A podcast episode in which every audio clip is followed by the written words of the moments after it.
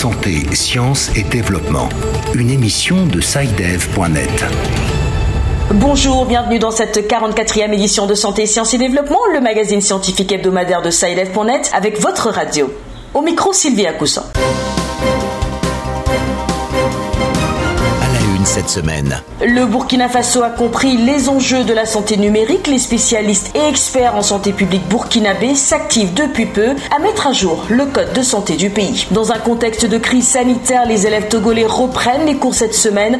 Antoine Afanou fait le point des mesures et accompagnements spéciaux à Lomé. En France, le programme de dépistage systématique coronavirus bat son plein. Il est question de ne laisser personne pour compte. Nous retrouverons William Goussano à Paris. À suivre également cette semaine notre rubrique il sera question du Cameroun et de l'évêché face au coronavirus. Et puis, en toute fin d'édition, l'agenda de la semaine, c'est le bilan de toutes les activités scientifiques prévues la semaine prochaine en Afrique.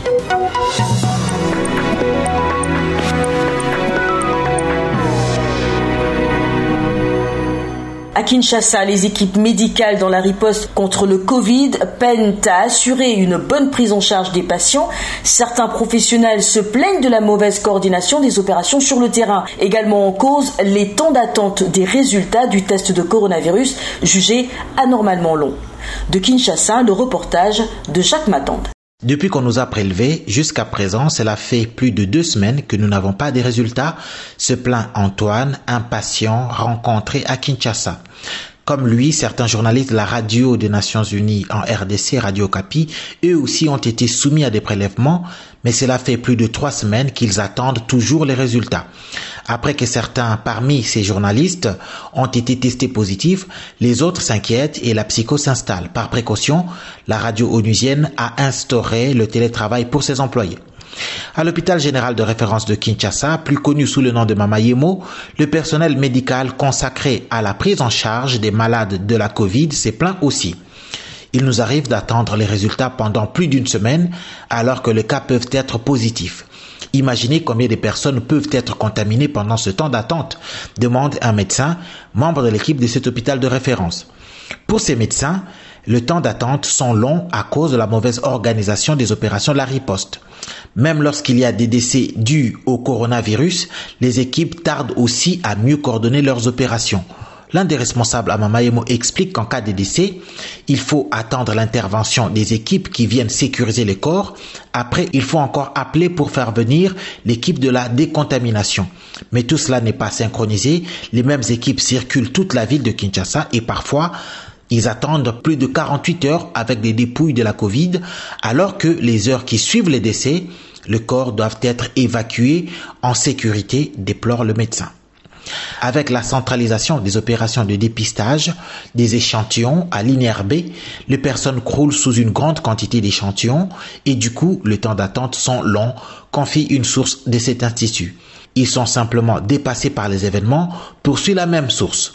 Kinshasa, Jacques Matande pour Santé, Sciences et Développement. C'est dans un climat sanitaire plus ou moins tendu que les écoliers du Togo reprennent les cours cette semaine. Les élèves en classe d'examen sont les premiers à regagner leur établissement après presque trois mois de pause. Des dispositions préalables visant à réduire le plus possible le risque de contamination au coronavirus ont été prises. Les précisions d'Antoine Afano à Lomé. C'est avec un peu plus d'un million de masques de protection que les pouvoirs publics accompagnent le retour à l'école des élèves en classe d'examen. À l'entame de cette reprise progressive, seules les classes de terminale, première, troisième et CM2 sont concernées dans un premier temps avec un nombre limité d'apprenants. Pas plus de 15 par salle de classe au cours primaire, ceux du secondaire pourront aller jusqu'à 30. C'est ainsi qu'en ont décidé le gouvernement et ses partenaires de l'éducation lors des rencontres préparatoires. Le Togo ayant rendu obligatoire le port du masque dans les lieux publics depuis la semaine dernière, reste la question de la disponibilité des lave-mains au sein des établissements scolaires. Plusieurs associations ont plaidé pour l'installation de ces mécanismes indispensables au respect des gestes barrières devant chaque salle de classe. L'expérience avec les classes d'examen entamées, les élèves en classe de passage devront, eux, attendre encore. Les modalités et la période de leur évaluation de fin d'année leur seront communiquées ultérieurement, a indiqué le Premier ministre, et les dites évaluations ne porteront que sur les programmes déjà enseignés.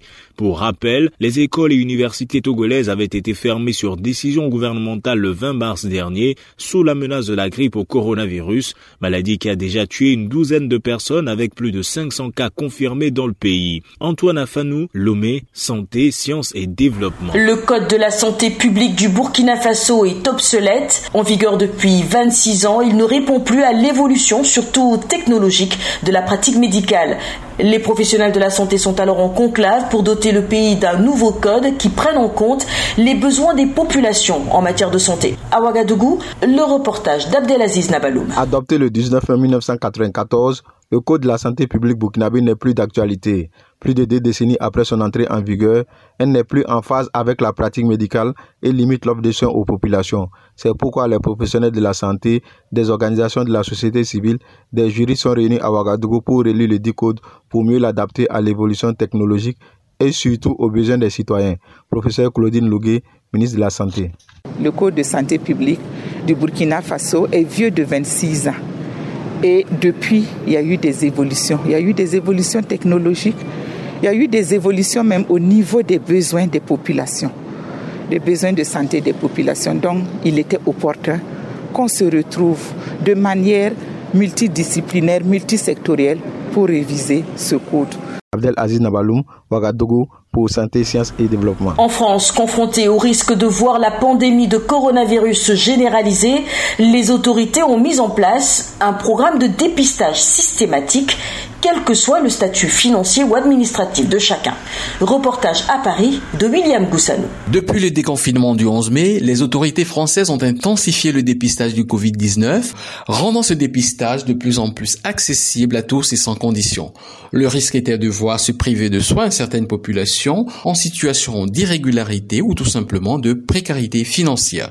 Madame Speria Nuana, responsable de projet événement santé à la municipalité de Paris. L'objectif c'est de dépister le maximum de gens et de permettre à un quartier, à une population qui n'a pas forcément euh, accès aux soins aisément dans un parcours traditionnel, de pouvoir se faire dépister et euh, de vérifier que dans les quartiers euh, plus denses, plus populaires de la ville de Paris, les, gens sont également en bonne santé et, leur permettre d'avoir accès justement à ces dépistages pour, pour les rassurer et pour être à leur contact sur leur lieu de vie. Face à cet enjeu de santé publique, de plus en plus de villes appellent à prendre part à ces campagnes de dépistage, dépistage entièrement gratuit, sans devoir justifier de résidence régulière ou de titre de séjour en cours de validité. Le Covid-19 n'a pas encore fini de surprendre. Une double greffe a été effectuée aux États-Unis sur une femme d'une vingtaine d'années dont les poumons avaient été atteints de manière irréversible par la maladie. Une première dans le pays selon les médecins de l'hôpital Northwestern de Chicago. Des précisions avec Irénée Herman Humbo à Washington. La patiente est une jeune femme hispanique. Elle a reçu une double greffe des poumons. C'était sa seule chance de survie, a indiqué Ankit Barat, chef de la chirurgie thoracique à l'hôpital Northwestern de Chicago. Elle était en bonne santé selon l'hôpital, mais le coronavirus l'a rendue gravement malade au point qu'elle a dû passer six semaines dans le service de soins intensifs, intubée par un respirateur artificiel et relié à une machine appelée ECMO qui remplace le cœur et les poumons pour oxygéner et faire circuler le sang dans le corps. Pendant plusieurs jours, elle était la personne la plus malade du service de réanimation COVID-19 et probablement de tout l'hôpital, a déclaré Beth Malsine, spécialiste des soins pulmonaires à Northwestern. Et René Herman Washington pour Santé, Sciences et Développement.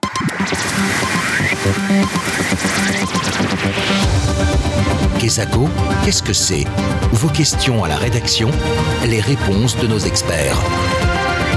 Pour rappel, Kesako, c'est une rubrique qui permet aux auditeurs de Santé, Sciences et Développement de poser des questions d'ordre scientifique ou de curiosité scientifique et avoir des réponses de nos experts. En cette période de trouble pour l'humanité, il n'étonnera personne que la question du jour vienne d'un pays touché par le Covid-19. En l'occurrence, cette semaine, nous nous rendons au Cameroun.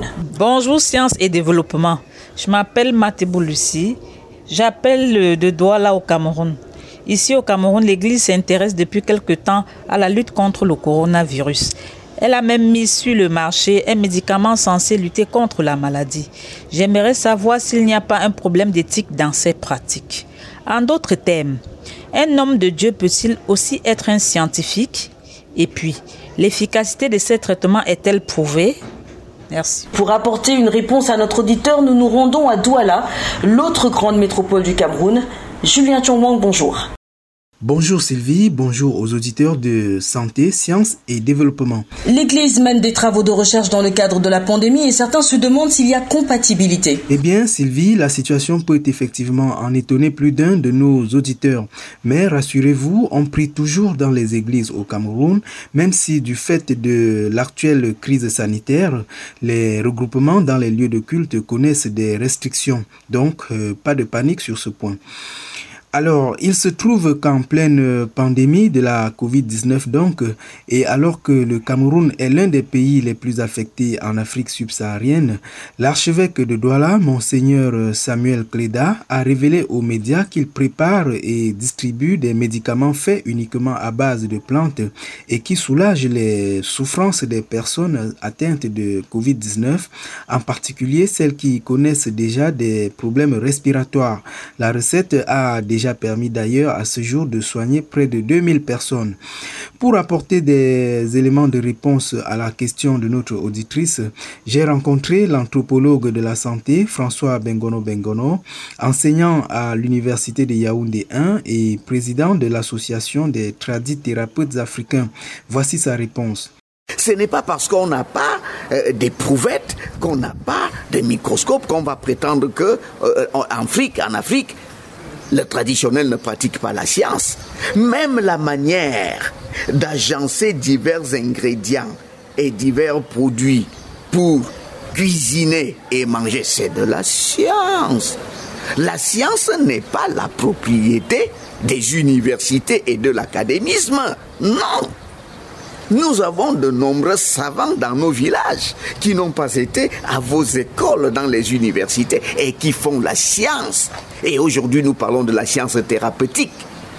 Si les Africains n'avaient pas eu des méthodes efficaces de lutte contre toute forme d'adversité de la nature, à savoir ici les intempéries naturelles, à savoir ici les reptiles venimeux, les herbes vénéneuses, les microbes et les virus, la traite négrière même n'aurait pas eu lieu parce qu'on aurait trouvé une Afrique tout à fait exsangue de ces populations. Les maladies nous auraient décimés. Donc nous n'avons pas attendu l'arrivée de la médecine moderne pour pratiquer la science thérapeutique. Tu vas maintenant me parler du charlatanisme. J'ai dit oui, il y a des charlatans. Aucun corps de métier n'est sans ses aventuriers. Tous les jours, il y a de faux médecins, de faux commissaires de police, de faux ingénieurs, de... et c'est ainsi qu'il y a aussi de faux tradithérapeutes. Voilà Sylvie, c'était donc euh, l'anthropologue François Bengono Bengono de l'université de Yaoundé 1. Merci Sylvie et à bientôt. François Bingono Bingono, enseignant à l'université de Yaoundé 1 et président de l'association des tradis praticiens d'Afrique. Il était au micro de Julien Chongwang. Vous aussi, si vous souhaitez poser des questions à nos experts, vous connaissez la procédure. Contactez-nous sur WhatsApp au plus 221 78 476 87 80. Le plus 221 78 476 87 80. Laissez-y votre question et un de nos experts se fera le plaisir de vous répondre. L'agenda. Tout de suite, l'agenda avec Bilal Taïrou. Bonjour Bilal. Bonjour Sylvie. Les événements clés de cette semaine? Dans un premier temps, le 23 juin, il y aura le lancement du rapport mondial de suivi sur l'éducation 2020. Il est titré Inclusion et éducation, tous sans exception. Il s'agira d'un lancement virtuel et ce sera modéré entre autres par l'ancienne première ministre Hélène Clark. Le webinaire proposera une analyse approfondie des conclusions et des recommandations du rapport GEM 2020. Pour participer au webinaire, c'est sur le www.unesco.org. Ensuite, du 22 au 26 juin, il y aura la 25e session du comité forêt de la FAO. Une fois de plus, les experts de l'organisation et d'autres experts vont se retrouver pour discuter des défis auxquels, de façon générale, l'environnement et les forêts font face sur Terre. Plus de renseignements sur le site de la FAO. Voilà, ce sera tout pour cette semaine, Sylvie. Merci Bilal et voilà qui met fin à cette émission. Prochain rendez-vous semaine prochaine. D'ici là, portez-vous bien et à bientôt. Cette émission est disponible en podcast sur le site sidev.net/fr. Cette émission a été réalisée sur financement du CRDI, le Centre de recherche pour le développement international, un organisme public canadien. Le CRDI investit dans le savoir, l'innovation et les solutions afin d'améliorer les conditions de vie dans les pays en développement.